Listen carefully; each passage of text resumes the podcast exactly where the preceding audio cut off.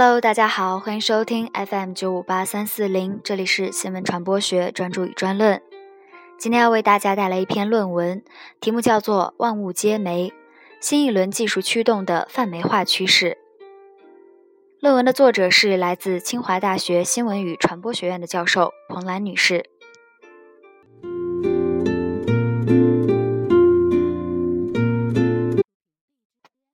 在过去漫长的岁月里，人类所依赖的传播媒介都局限在有限的范围内。无论是人际传播、群体传播、组织传播，或是大众传播，尽管数字化时代出现了互联网和手机这样的新媒介，但是到目前为止，他们也并没有改变信息传播必须依赖特定媒介这样一个事实。而新一轮的技术浪潮将使得媒介与非媒介之间的界限淡化、模糊，未来甚至会消失。一个万物成为媒介的泛媒化时代正在到来。一、泛媒化的三个关键：物联网、人工智能、云。对于未来的媒介发展来说，物联网、人工智能和云技术至关重要。物联网意为万物相连的互联网。一九九一年，美国麻省理工学院的凯文·阿什通首次提出物联网的概念。早期的物联网主要是指依托射频识别技术的物流网络。在中国，1999年也提出了与其相似的传感网的概念。2005年11月，在突尼斯举行的信息社会世界峰会上，国际电信联盟发布《ITU 互联网报告2005》物联网，引用了物联网的概念，并扩展了物联网的定义和范围。今天业界所说的物联网，主要指把人或各种物品通过射频识别、红外感应器、全球定位系统、激光扫描器等信息传感设备与互联网连接起来，进行信息交换和通信，实现智能化识别、定位、跟踪、监控和管理，或者提供相应的服务。通俗地说，物联网意味着万物互联，只要需要。各种物体都可以连上网，对这些物体的控制也就变得更为直接、直观。各种物体可以告知自己的状态，并且通过网络将这些状态信息传递给相关的人或物。人们对于物体的状态、动态的监测变得容易，对物质世界的感知将更为全面、及时。人类对物质世界的控制、管理也将变得更为智慧。这也给传媒业带来了新的可能。装有传感器的一切物体都可能成为信息的生产者与传递者，有些物体还可能成为信息的呈现终端。而在身体上安装了各种传感器的人，也将终端化。而在物联网技术试图赋予物体智能之前，人工智能技术早就开始探索如何赋予计算机一定的智慧。已经存在了几十年的人工智能是计算机科学的一个分支，其目标是了解人类智能的本质，以便模拟、延伸和扩展人的智能。这一领域的研究包括机器人、语言识别、图像识别、自然语言处理和专家系统等。尽管人工智能听上去很高端，但今天的用户已经在越来越多的与他们打交道。很多手机里的智能助理，如苹果的 Siri、微软的 Cortana 等，都有人工智能的技术成分。在人工智能技术的推动下，未来人与终端的交互也将越来越回归自然。但人工智能对于未来媒介的影响不只是人机交互方面。美国学者凯文·凯利认为，人工智能将激活惰性物体，就像一百年前电力曾做到的那样。他还指出，我们以前曾将一切东西电气化，现在我们将让它认知化。让一切东西认知化，这在一定意义上正是意味着物体的媒介化。物联网着力于让物体产生传感能力，并由此形成一定的智慧，而人工智能则是着力让计算机产生智慧。但今天这两者在某些方面正在交叉融合。智能物体往往是这两者的结合。万物互联、万物皆媒的目标要得以实现，还离不开云技术。从技术上看，云计算指的是将庞大的计算处理任务自动分拆成多个较小的子任务，然后把这些任务分配给由多部网络服务器所组成的系统进行处理，并将处理结果返回给用户。利用这项技术。可以在极短的时间内完成极为复杂的信息处理，实现和超级计算机同样强大效能的网络服务。而从商业上看，云计算的目标是将网络中的服务器作为一种共享的资源，用户可以随时获取、按需使用这些资源。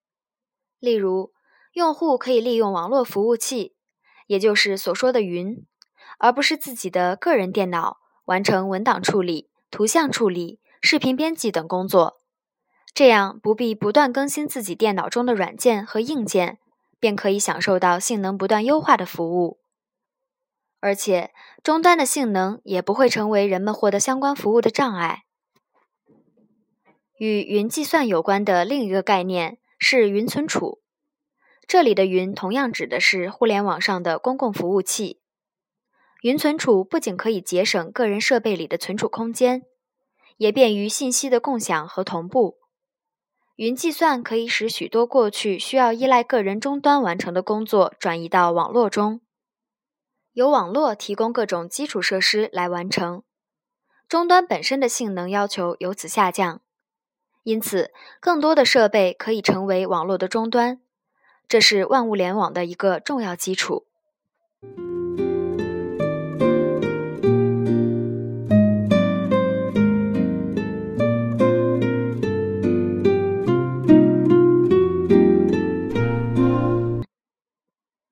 二、泛媒化的基本表现：物体媒介化。物体媒介化主要是靠安装在其上的传感器或者物体本身的智能化。小一、信息采集者、加工者、中介者与终端媒介化物体的多重角色。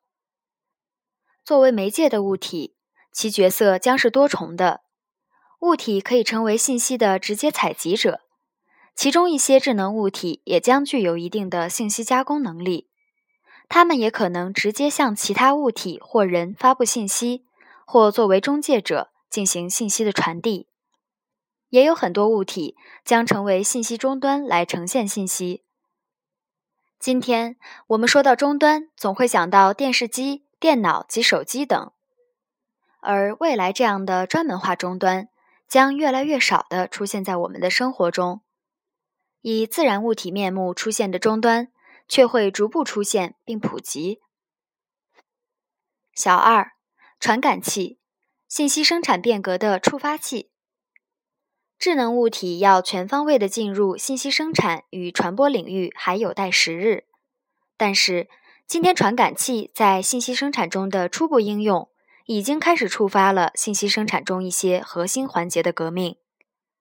过去媒体的报道都是靠人进行信息的采集，无论这些信息是来自专业媒体人还是普通公众。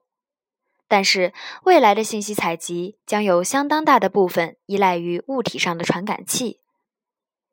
今天，以传感器进行信息采集、以大数据处理技术为支撑的传感器新闻已经初露端倪。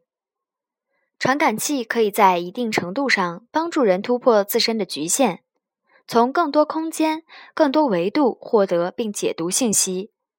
通过传感器获得的环境信息、地理信息、人流信息、物流信息、自然信息等，为专业媒体的报道提供了更为丰富可靠的数据。这也是大数据新闻的基础。传感器对某些特定对象或环境的监测能力。也使得他们可以更灵敏地感知未来动向，为预测性报道提供依据。另一方面，作为用户的生理数据采集与记录者的传感器，也将使得信息生产中的用户反馈机制出现一次质的变化，从过去的意见、行为、态度等层面的反馈，深化到生理与心理层面的反馈，例如从心跳。脑电波状态、眼动轨迹等身体数据，准确测量用户对某些信息的反应状态。这样一个层面的反馈，不仅可以更真实、精确地反映信息在每个个体体端的传播效果，也可以为信息生产的实时调节、个性化定制或长远规划提供可靠依据。在智能物体作为信息采集者日益普及时，物与人的直接信息交互也将逐渐变成常态。由物所监测或感知的某些信息。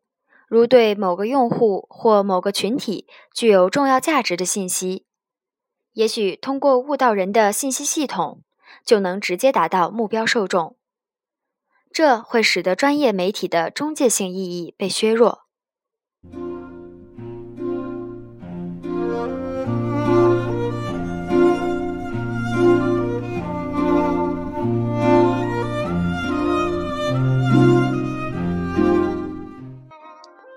本篇论文的上半部分就结束了。这里是 FM 九五八三四零，我是主播蓉蓉，感谢收听，我们下期再见。